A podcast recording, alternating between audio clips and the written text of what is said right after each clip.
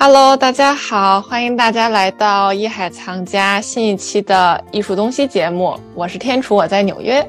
Hello，大家好，我是 Cindy 王鑫，我在洛杉矶。哇，纽约现在一夜入夏，真的是三十度摄氏度的天气，特别的暖和。哎呀，别提了，这个洛杉矶啊，这个今年实在是啪啪打脸。往往年啊，都是每年这是得有九个月都是如沐春风，结果今天又开始下雨。昨天呢，超冷。对有没有一种？从天气到各个方面，这世界已经要乱套的感觉。对，你知道吗，天楚啊？其实这个全球现在这个气候啊，包括是变暖也好啊，是这种非常态的这种状况，其实跟人类现在在大肆的扩张很多科技的东西，造成这个全球的气候变暖都是有关系的。前几天曾看到过一篇报道。就说关于这个 AI 哈，它为人类创造的贡献，现在大家可能都在热议这个话题。人工智能嘛，很多人都认为 AI 很快就会让我将来没饭吃。但是有一些专家也提出来说，目前看到 AI 可能为人类所做的贡献，first 的贡献是让全球气候变暖，因为它会产生大量的这种服务器呀、电脑啊碳排放吧。可能说的不准确啊，咱们俩呢也属于这个在艺术领域里的从业者。那对于我们来讲呢，探讨科技呢，可能是有点超出了我们这个业务。其实更多的时候呢，是现在大家在探讨有关 AI 或 ChatGPT 的这个绘画。没错，包括 NFT，这都是很多在以往的艺术现象里大家没有接触到的。其实用电脑画画这件事情不是什么新鲜事，呃，很早就开始有了。但是现在 AI 已经进入到一个它可以自动的生成，以至于它有可能会替代人类。包括一个著名的导演叫陆川吧，他前两天曾经提过，他说 AI 设计的海报和这个相应的一些场景，他认为比他以前一个团队。在多长时间之内做的都要好，所以说这个无形当中啊，让很多的从业人员呢产生了莫大的压力，包括我们的艺术家。就说艺术家，其实现在之前我们讲过很多的艺术现象啊，包括 mix media，就说大家这个打破架上绘画这个时代，其实大家都已经接受了。但是突然间又抽不冷的 AI，包括像 ChatGPT 出来以后。艺术家感觉到，就是说，以前我可能还可以运用点多媒体形式放到我的作品里，以后啊，都轮不到我用这多媒体形式了。嗯，那我干嘛去呢？所以说，我觉得今天我们可以，咱们俩也谈一谈，因为我们两个是两个不同时代的人哈，也看一看，就说这种现在的这么先进的科技形式，对于未来的艺术领域里，到底能够有多大的这种产生的影响？没错，其实 AI 绘画、AI 艺术这个问题啊，近五六年时间，就是艺术圈一直在广泛讨论、争论的一个问题。其实最早是在二零一八年，佳士得拍卖行最大的艺术品拍卖行啊，您知道吗？人家拍了一幅 AI 生成的艺术作品，您可以猜一下，拍到了多少万美元？嗯，电脑做的哦，上百万美元。嗯，那倒也不至于，但快了。拍出了四十三点二五万美元，就已经是很高的价格了。因为同一场的拍卖里，同时可是出现了毕加索的作品，完全碾压毕加索的成交价。所以当时人们就特别惊讶，说一个拿计算机生成出来的模模糊糊的一幅绘画，竟然能碾压毕加索。这世界，这艺术世界，是不是之后要乱套了？这是二零一八年发生的事儿，现在是二零二三年。五年之后，现在我们再看当时人们的担忧是有道理的。艺术世界可能真的会因为 AI 艺术、AI 生成艺术而乱套。就是大家一直在讨论这个问题：你的 AI 艺术到底是一个创新，还是一个纯抄袭？我听了你刚才这个概念，我就想起那个你记得那个 Bibos，他曾经的那个作品 NFT，当时也是在这个拍出了天价哈。这个事情可能大家都已经关注了，因为它是一个 NFT 作品嘛。其实它是另外一种技术手法创造出来的一种新的。这种绘画形式吧，不能叫绘画，这个艺术形式，当时大家其实已经跌破眼球了。就说这么一个像这个色块二维码似的这么一个东西，它怎么可能就会这么贵？所以说呢，我是觉得呢，大家现在感觉越来越看不懂艺术了。我理解，其实呢，作为市场上它。所谓我们用这个词可能不恰当，就说是炒作吧。每当一个新的艺术现象出来以后，肯定呢，大家在社会上引起一个广泛的关注和哗然。但是这种是这个艺术现象进入到大家生活当中，肯定还要需要好几年的时间。包括现在的 Chat GPT，拿我们自己举例子来讲，我们可能现在在准备一些稿件呐，或者我们在需要一些。画面呢，我们也会用到这个 Chat GPT 去协助我们做一些工作。我相信天楚，你肯定会在以往我们在做艺术、一些艺术家、一些艺术现象的过程当中，就会应用 Chat GPT 帮我们去检索很多的这些以前需要一个一个呃在网上去寻找的这种内容。我就记得我曾经在。应该是去年底的时候吧，我当时做到了一个咱们的一个视频。当时我需要一个古巴比伦时候的这么一个画面。你你也知道，这古巴比伦大家谁也没见过呀，所以说我就运用了 AI 帮我去生成了一个古巴比伦的这个图。当然说这个图呢就比较粗糙，但是呢你大概一看，它就是那个是那么回事儿，哎，是那么回事儿，我就应用到咱们这个内容里了。当然说了，对于现在来讲呢，ChatGPT 的技术呢，它应该是一个非常庞大的一个数据库，它应该截止到目前是它所有的信息是更新到二零二一年，可能跟咱们现在差也就是一年多的时间。嗯，那么我也跟周围的咱们这些小伙伴了解过，问过他们一些，就说你们运用 ChatGPT 去做绘画，你们的感受是什么？那他们就说很。直白的讲哈，目前 ChatGPT 它可能做会比较基础的这些画面处理，它是完全可以胜任。就像我刚才说的，OK，我需要一个古巴比伦时代的这么一个一个影像，或者呢，我需要一个浩瀚的什么这种肯尼亚的迁徙，或者是曾经的地球上，在这个侏罗纪也好啊，白垩纪也好啊，曾经有的一些样子。山河大川比较磅礴的，或者是呢，我现在需要一个过去某一个古人的一个画像，AI 不前两天还生成过苏东坡的那个样子吗？哦，对，看了以后感觉非常像这个 兵马俑，所以可能就是说 AI 它这个数据呢，它是一个无穷大很多很多的数据在一起，然后呢，它根据你给予它的一些指令。然后去生成你想要的东西，然后我们可以在生成之后呢，不断的再给它指令，让它进行修改，尽量让它符合我们想要的。但是呢，我们理解的艺术是什么？我们理解的艺术是具有人性的东西的，创新的，对，特别对，就是要有创新的。AI，我觉得原则上的现在最大的跟人为能够做到的区别就是创新。AI 它只能检索以往你所有出现过的画面、语言这个元素，就等等一系列的东西，它可以把它检索检索出来之后呢，进行再拼接，哎，进行无数次的重组。但是它不可能有一个超出二零二一年以后的新的 idea 的一个东西会在里面。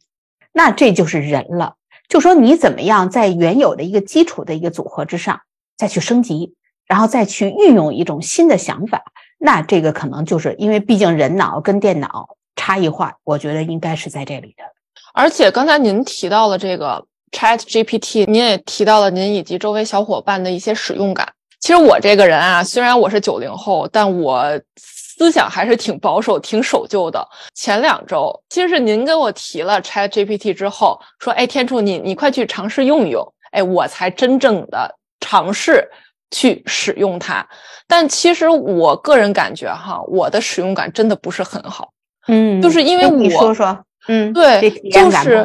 你看大家一直在夸它，就包括您也在夸它，它无论是生成文字或者是一些图像类的东西，虽然不能做到完美，但是能做到一个基础、一个八九不离十的这样一个工作。但是哈，不知道是我使用的问题，还是说它。的确是一个正在学习中的一个机器，那么它的错误率在我看来是很高的。上一期我们艺术东西的节目不是做了一期八卦下饭特辑吗？讲到特别多的啊艺术家之间的一些八卦故事、奇葩故事，相爱相杀。对，完了大家如果有兴趣的话，一定要听一下上一期，真的是一边吃饭一边听，肯定特别爽。对我查那个的时候，我去做了一些 research，用这个 Chat GPT，然后我就去查麦当娜和巴斯奎特之间的故事。当然了，因为我们是国语类节目，所以我先用中文去问我说：“麦当娜和巴斯奎特之间的故事，你你能给我讲一讲吗？”结果他跟我说的麦当娜，哎，是那个美国歌手麦当娜，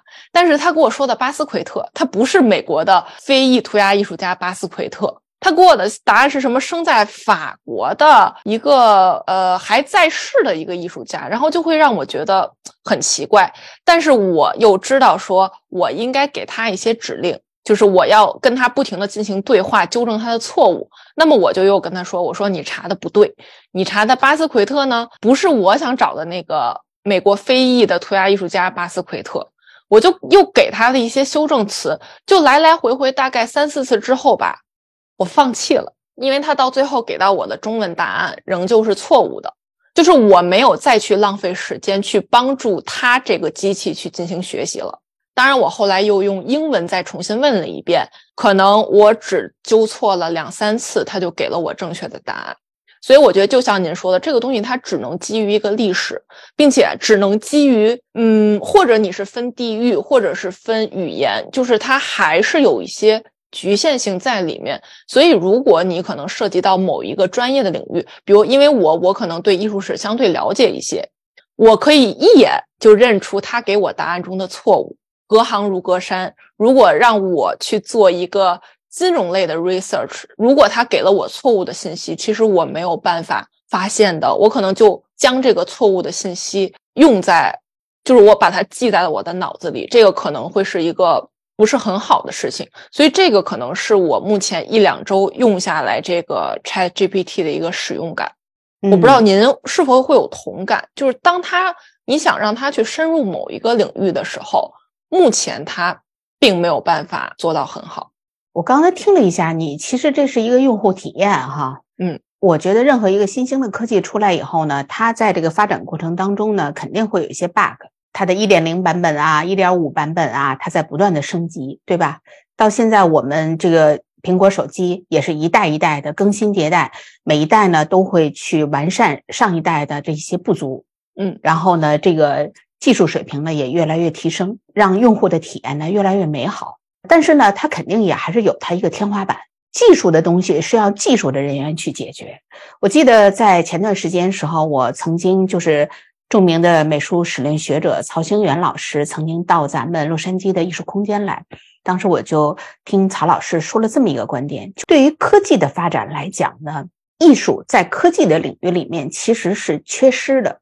就说你看，现在科技发展到这个阶段，因为每个时代艺术都会成为一种它的意识形态，然后最终去记录一个时代，然后让它代代相传。所以说，也是我们现在看到，哦，这个是五代的艺术，这个是六朝的艺术。那对于世界来讲呢，哦，这个是文艺复兴之前、文艺复兴中世纪、文艺复兴之后，以至于印象派。它呢，等于其实艺术它是记录时代，但是往往呢，艺术呢，它又落后于时代。就是它肯定在时代的发展到一定阶段的时候，哦，艺术才去反向的去记录它。对于我觉得，在科技整个在历史的发展过程当中呢，其实科技是在导引着艺术的发展的。我昨天啊，其实跟咱们的这个摄影师 Luna 就进行了一个。这个对话，我觉得他说的几句话呢，给了我特别大的一个启发。其实你说文艺复兴一个最大的一个革命性的问题，就是在那个时代，照相机的出现取代了以往画家的功能。无论是中国还是外国来讲，在以前的时候，画家有一个最重要的工作就是画像，为统治阶级啊，为教皇、为贵族、为等等，这个在中国跟外国都是一样的。所以说呢，这样的话呢，画家。画家也好，是画匠也好，他们这个是他们一个主要的一个存在的这么一个理由吧，一个目的。那好，有一天照相机的发明，照相机的出现，不管那个年代的照相机它的水平到什么程度，但是突然间有一个机械工业可以取代人，而且可以迅速成像，基本上肯定是达到了一个和人是百分之九十以上吻合的这么一个画面。这样的话呢，艺术家。崩溃了，以后照相机都来了，我们还能干嘛去呢？所以这也是那个这这样的一个科技的革命，造成当时的艺术家呢有了一段很迷茫的阶段。所以欧洲开始啊，这个包括文艺复兴之后啊，人们开始去重新，以前是见山是山，见水是水，画的像是大家的一个衡量标准。那么在那之后呢，印象派开始什么呀？我开始要给大家感觉到瞬间体会出印象嘛，我不再去抠着。这个东西画的这个面部线条啊，这个人呐怎么样啊？这个所谓的空间关系啊，明暗呐，像欧洲的这种。学院派的绘画一直是比较，以至于像那种贵妇的那种皮肤的那种肌理啊，头发一丝一丝的写实的那种感觉，我不再追求了。我要的是一种印象，我要的让大家像莫奈是典型的印象派的代表，就是鲁昂大教堂这么一个早晨、中午、晚上几个瞬间光感在这一部在这一个教堂上的体现。他画了好多幅，就更不要说睡莲了。对于梵高呢，他就进入到后印象派，然后受了这个东方的浮世绘的影响，把很多的线条又融汇进去。然后在绘画里头，你像星夜，他加入了很多的这种他自己对夜空的一种想象，包括还有后人就说，你看。梵高他居然能画出了洋流，其实大家真的是想多了。梵高呢，无论他是洋流也好，他是受到了这个葛饰北斋的这个作为浮世绘的这种神奈川冲浪里的这种绘画的线条技法来讲，还是说他后来在精神病院以后，他吃更多的精神药物，他产生了幻觉也好，就方方面面吧。艺术家他开始超出于生活的现实主义状态，加入了自己很多的想象，去创造一种画面。让大家去看到，所以说这是在科技的这种发展引领以至于逼迫下，艺术家开始不断的去改变。那么好，那像刚才说到了，就说照相机的出现，那在后来，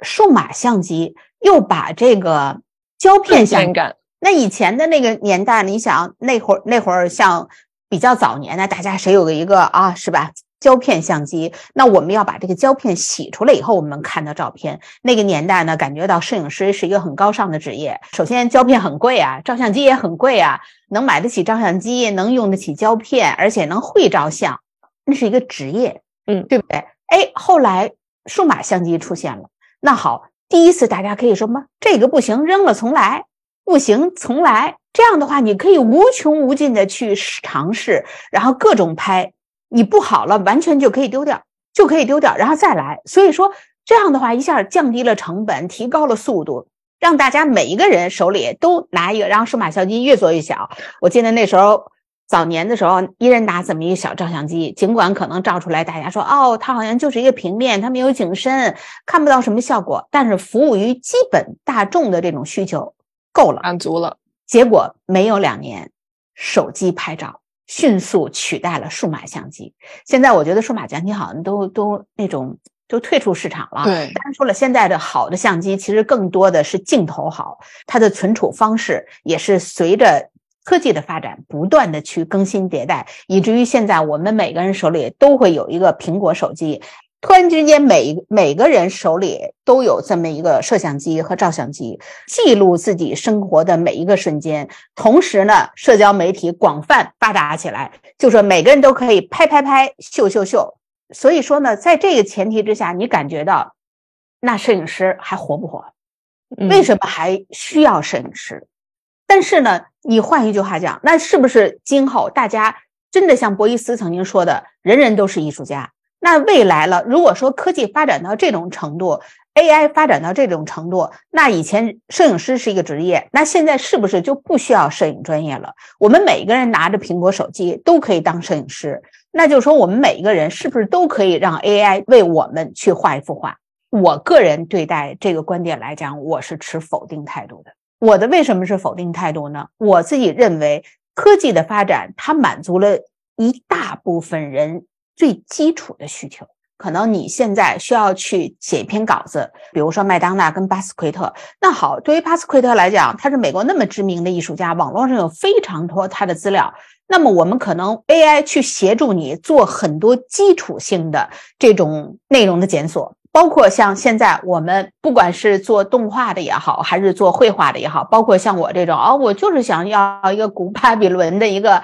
呃画面，然后我在我的整个这个视频也好啊作品当中呢，我有一个需求，有一个呈现，好，它马上就可以帮我抓取出来，满足我一个基本的一个需求。但是如果你想有一个创作，你现在写一篇有关对巴斯奎特的看法，巴斯奎特的涂鸦艺术。巴斯奎特为什么一直被模仿，从未被超越，以至于就是说，我们去怎么看待他的乱涂乱画的这种创作背后，能够带给我们真真正正人，以至于艺术史上的这种影响和心灵上的触动，他是做不到的。包括像我们刚才提到的有关摄影这一方面，你像我们的摄影师。无论是从基础的那时候胶片摄影，一直到后来的很多的，因为摄影它很多的更多的是一种器材的运用嘛。如果说网红也好啊，或者是我们普通人也好，拿手机都能拍摄出来的东西，你跟一个专业摄影师学过摄影的人，他有构图啊，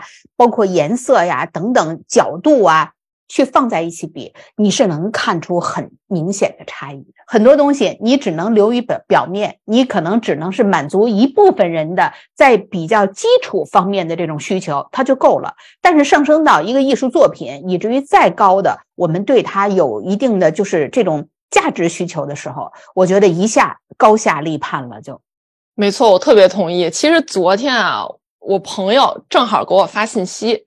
他就跟我抱怨，因为他周围，因为他是学那个动画专业的，然后他就跟我说：“哎，我可能要失业了。”我说：“怎么了？你被裁员了还是怎么着啊？”他说：“因为现在就包括他的很多同行业的朋友就说，无论你是从呃专业的，比如说洛杉矶那边很多的好莱坞大的这种动画电影制作公司，甚至是谷歌、呃脸书。”呃，Meta 包括这个叫什么微软等等等等，他们的动画师其实现在已经开始用这个去做一些很基础的 AI 出图工作。当然，就像您说的，它只能满足最基本的需求，之后还是需要这些经受过四年、五年、六年这种专业培训的动画师去进行修改。但是，它的确可以帮这些人去省了大量的时间，为整个公司节省了大量的时间。这个问题咱们就不深入讨论了，因为其实在这个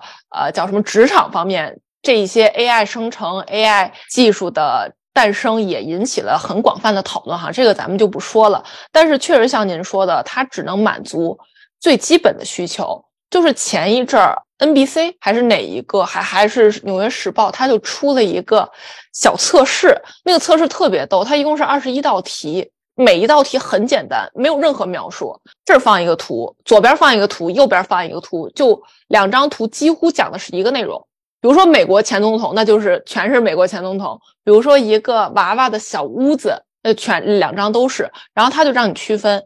哪个是艺术家绘制的，哪个是摄影师拍摄的，或者哪个是真正的历史图片。我第一次做的时候，我整个人都懵了。二十一道题，我就答对了九道题，等于我完全没有办法区分出来 AI 和艺术家和动画师。和这些工种生成东西的区别，但是当我真正去在做了另外一个测试，就是类似哈，不是一样的题目，也是二十多道题，这一回我的正确率就达到了十五以上。为什么呀？其实就像您说的，你一定要仔细去看两者之间的区别，而不能仅仅是哎呦这俩图片都挺好，这个看起来都不错，但其实它它有很多，你如果。不是专业的话，就是没有专业人帮你去生成的话，你是完成不了的。最明显的就是手指，就是我们以这个，因为我们还是艺术类节目嘛，所以我们多讲一些这个跟视觉有关的东西。我看网上他们之前说了一句话特别逗，就是说你永远不要问一个女人的年龄，同理，你也不要问大部分很完美的 AI 生成图、AI 生成的人像的图像为什么会把手给收起来。而不是说，比如我托个腮呀，或者是一个我怎么着把手摆在这儿等等。其实那些特别成功的案例，被人被这些 AI 公司拿出来的案例，基本上都是把手嗯藏起来的。为什么呀？因为它没有办法捕捉到手指的细节。就是手这个东西，其实从几百年前开始，无论是素描、油画等等，其实手部的动作对于任何一个艺术生，对于任何一个艺术家来说，其实就已经是一个很大的挑战了。同理，AI 也没有办法做好这个事情，所以这个也是比较大的一个区别。当然还有很多啦，就比如说看一个 pasta，就是面条，两张图片放在一起，我第一次我做错了，后来我回看的时候，我就发现 AI 做出来那个面条啊，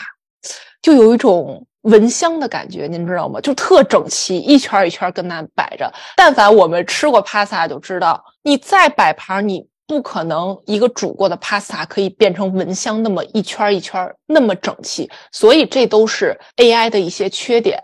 就是我觉得大家可以在网上自己找一些这种测试，中英文它都有，挺有意思的，就颇有一种在找不同的感觉。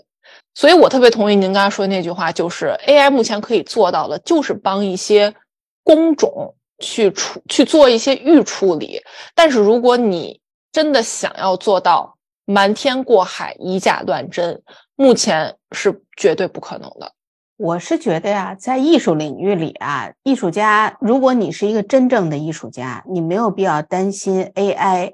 会取代你。如果你有这种担心，就说明你不是真正的艺术家。太同意这句话了，还缺练，水平没到。因为 AI 呢，其实你不应该把它视为一个你的对手，你应该把它视为你的帮手。就是它可能会来帮助你去做很多以前你需要费时费力干很长时间的这个事儿，可以帮你起个稿啊，帮你去 research 到很多素材呀。这样的话，起到你的一个助物理的作用。但是很多的 idea，很多的想法，以至于赋予它很多材料的一个综合性的体现，完全要取决于你自身的审美。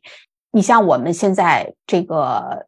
呃，我们的这个内容啊，不停的为大家介绍各种各样的艺术家和艺术展。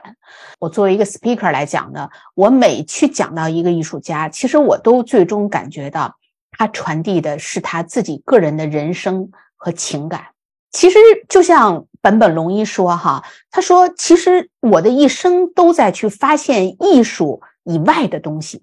你最终要给大家表现出来的，并不是在你在艺术上的技巧有多么多么的好，而是你在艺术以外。”你对人生的这种感受，然后通过艺术这种方式去传达出来，这个来讲是大家最主要的一个区分。因为如果单纯从技术上来讲，你真的有可能会被 AI 取代啊。但是 AI 它的范围就是在一个，它可能把无数的 pasta 的这个数据放在这个大数据库里面，当你需要这个东西，它把你抓取出来。但是有一天，如果你创造出另外一个形态的 pasta，那是 AI 里根本不具备的，那他一下就他懵了，AI 就懵了。所以说呢，这个就是机器、电脑跟人之间最大的区别，就是你要学会去统领它，去使用它，而不是如果你可以被它去取代，分分钟去取代，那就说明你你的这个 手艺还不够，你的档次还不够，你只是干到了一个 AI 可以去。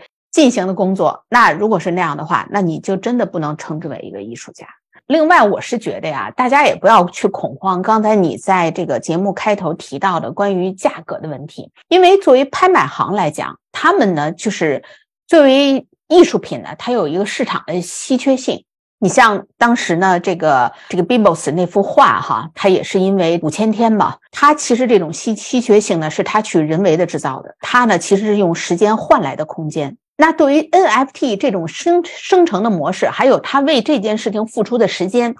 通过拍卖行呢，把这个艺术现象，某种程度来讲，我觉得它其实是一个行为艺术，展现在大家面前，让大家看，哦，艺术原来还可以这样玩，然后艺术原来还可以用这种的方式去存在。其实它某种程度上来讲呢，它是让大家去引领大家去关注到一个新鲜事物。那至于这个东西它将来的走势，它是不是会一直占据艺术市场，以至于越来越发扬光大，以至于大家就说哦，那这个值钱了，咱们全搞这个。我觉得那是大家想多了。其实就是第一个吃螃蟹的人，就包括我刚才最开始在这个节目刚开始提到的，二零一八年拍卖的第一件 AI 作品，其实那个可以算是第一个出现在拍卖行的 AI 作品。就像您说的，这里面一定有市场运作。因为很有意思的是哈，我刚才没有提到，就是这件作品的估价，当时的估价只有七千到。一万美元，结果拍出了四十三万多美元，其实就是一下翻了四十倍。这里一定有其他的因素在，无论他是作为第一个吃螃蟹的人也好，还是说就炒作嘛，所以也确实他的确不能代表什么，或者不能说啊一个四十多万美元的破破烂，打个引号吧，破破烂烂的模模糊糊的 AI 作品。出现就一定马上就会扰乱整个市场的秩序，我觉得倒还不至于。嗯，我觉得未来的市场啊是一个百花齐放的这么一个现象，就是更要锻炼我们大家每一个人对艺术品的这种审美。所以说，我觉得又重新把这个审美的这个话题提到提上来，就是电脑的时代，它可以抓取很多东西，让你不需要再去模仿、去研究啊、去查询。它完全可以时时刻刻一键生成。那对于我们自己来讲呢？你怎么样把这些一键生成的东西呢进行重新的组合，运用成你自己的东西？说白了，就说你不要被机器设备利用，而且你要反利用它，嗯，要不然你就成了它的工具人。这样的话呢，我觉得未来呢是一个作为艺术家也好，就是更是要去思考的，就是我们到底还需不需要去修炼内功？包括我们自己以前提到的，啊，艺术家根本不需要会画画，以前还什么，哎呀，现在素描啊，这叫什么色彩啊，然后这个这个色彩组成啊，艺术理论呢，还需不需要学这些？那是不是我们看到很多艺术家摆摆放放，把这个东西怎么弄一下？哦，这就是艺术。这个其实这么看待艺术是肤浅的。任何艺术艺术家、行为艺术家也好，装置艺术家也好，包括我们现在还有什么那个 video art 等等等等，每一个艺术家运用多媒体形式，他创造出来，以至于他要传递出来的东西是不一样的。但是在这个创造的前提之下，都是他需要有深厚的理论、色彩、审美、空间、建筑等等一系列的设计。你就举一个例子吧，你看我们呃现在呈现的这个博物馆，这个 Daniel Assam 有一个就是丹丹尼尔阿尔宣的这种个人的作品展哈，我去看了这个展览，过两天我们也会把这个展览呢推荐给大家。你看阿尔轩这个人呢，他其实身上有很多硬伤，第一个硬伤就是他是一个红绿色盲。再有呢，他小的时候十二岁的时候经历了一个特别严重的飓风啊，给他的心灵造成了非常大的这种创伤，这个都是大 bug 吧？这个不是小毛病啊，你就根本没有办法再去画画了，哎，所以他就开始做雕塑啊，做装置艺术啊，做影像啊等等一些，而且这些东西都是单色的，以至于都是白的或者黑的或者蓝的。就是很简单的颜色，那他后来的这个飓风给他造成的创伤呢，他就开始在他的所有的作品都是残缺的，以至于都是能看到内部的结构的，嗯，让人感觉到有一种哦复古感、破碎感、空间感。而他呢，又因为学建筑，他后来学建筑，他对这种建筑构成的空间感有非常强的这种造诣，所以说他做到了很多。你看，就是这种。雕塑啊，作品啊，你就感觉到他营造出来的这种效果，他把他过去所用到的这些东西都注入到他的艺术创作当中去了。所以说，那你就想这样的一个人，他所有的每一种经历，包括我们说过的乔治康多这样的一个艺术家，他学古典音乐，后来又玩摇滚，以至于他的作品当中有强烈的节奏感。其实你说我们刚才说的所有这些学建筑也好啊，色盲啊，然后这个学音乐、古典呐、现代呀、摇滚呐，这些东西跟绘画有毛关系？但是这些人都成功了，那就说明他所有在其他领域里面的这些造诣，都成为他自己内心的一种能量。那么在他的作品当中，他都体现出来了。那这是 AI 能做到的吗？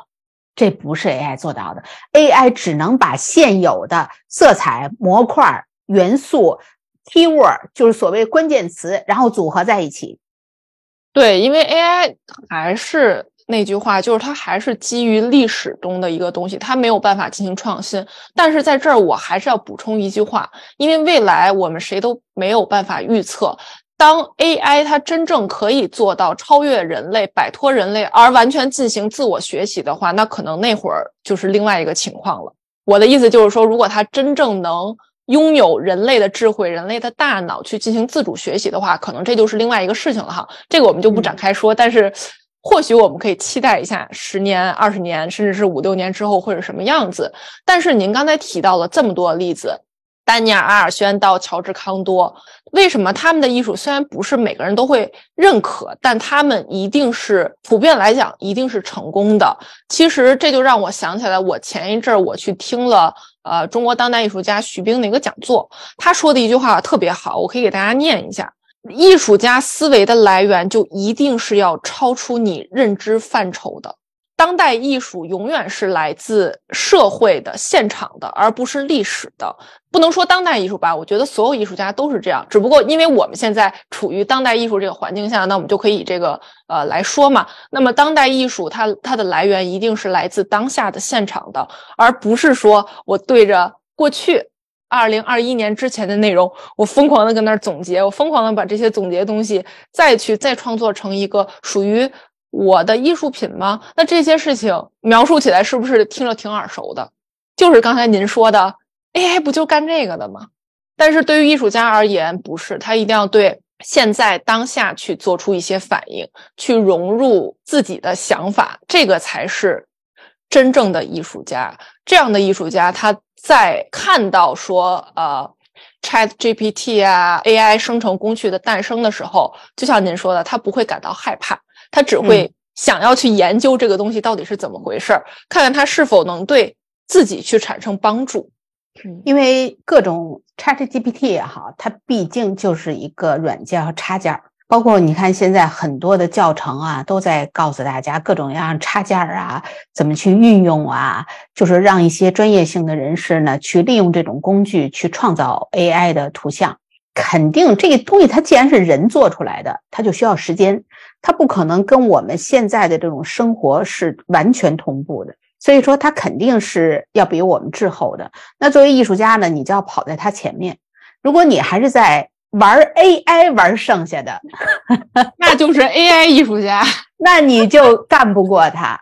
那你可能就是落后于时代，落后落后于科技，落后于 AI。你一定要反映当下，然后呢，让 AI 再去记录你，然后你再不断的去创新。其实我想总结下来，有可能这个是未来艺术家的一个课题，一个是你迫使你不断的去。创新不要再食人牙慧，同时你要综合性的去像刚才你提到的徐冰老师提到的，就说在艺术以外的很更多的这种世界上的发生的现象，你去记录到你自身的这个作品当中来。你看我们现在所有成功的艺术家，哪一个不是跨跨界了？就说再像以前。啊，我说我就是宫廷画家，我就是一辈子就干了这么一件事，那个是中世纪，是几百年前可以那样，